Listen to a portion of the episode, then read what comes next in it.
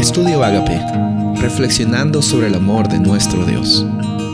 El título de hoy es Preparación para el diluvio, Génesis 6:14. Hazte un arca de madera de gofer, y harás aposentos en el arca, y la calafatearás con brea por dentro y por fuera. En Génesis 6 encontramos que Dios le dice a Noé que iba a llegar el fin del mundo por medio de un diluvio, y que por eso tenía que construir un arca. En los versículos siguientes vemos los detalles por los cuales Dios le da a, Noé para que él construya un, barco donde las personas iban a ser salvas y que no iban a pasar ninguna consecuencia del diluvio. Ahora, aquí hay bastantes cosas que rescatar. En primer lugar, hay interesantes paralelismos de esta palabra arca con el arca del pacto que se encuentra en Éxodo 25, 10 y este arca del pacto simbolizaba la presencia de Dios para salvación hacia el campamento, hacia el pueblo de Israel.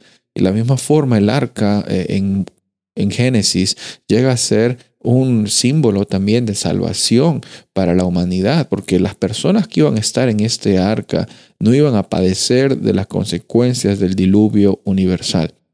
Ahora, otra cosa es de que Dios siempre está dispuesto a extender una oportunidad para que tú y yo tengamos la decisión de seguir los pasos de Él o seguir los pasos que nosotros pensamos que son los mejores.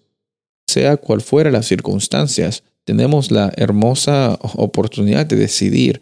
Y hoy día es un día en el cual tú y yo podemos decidir por Dios, decidir por Jesús, decidir por la vida y la vida en abundancia que Él tiene preparada para ti y para mí. Finalmente vemos también de que Noé llega a ser una persona que halló gracia ante los ojos de Jehová.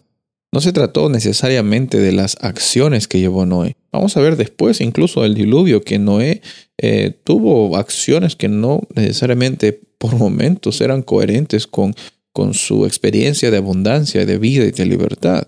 Eh, vemos de que él haya eh, gracia ante los ojos de Jehová, no por las acciones que él tenía, sino por la actitud del corazón que él estaba desempeñando, la experiencia que él estaba viviendo.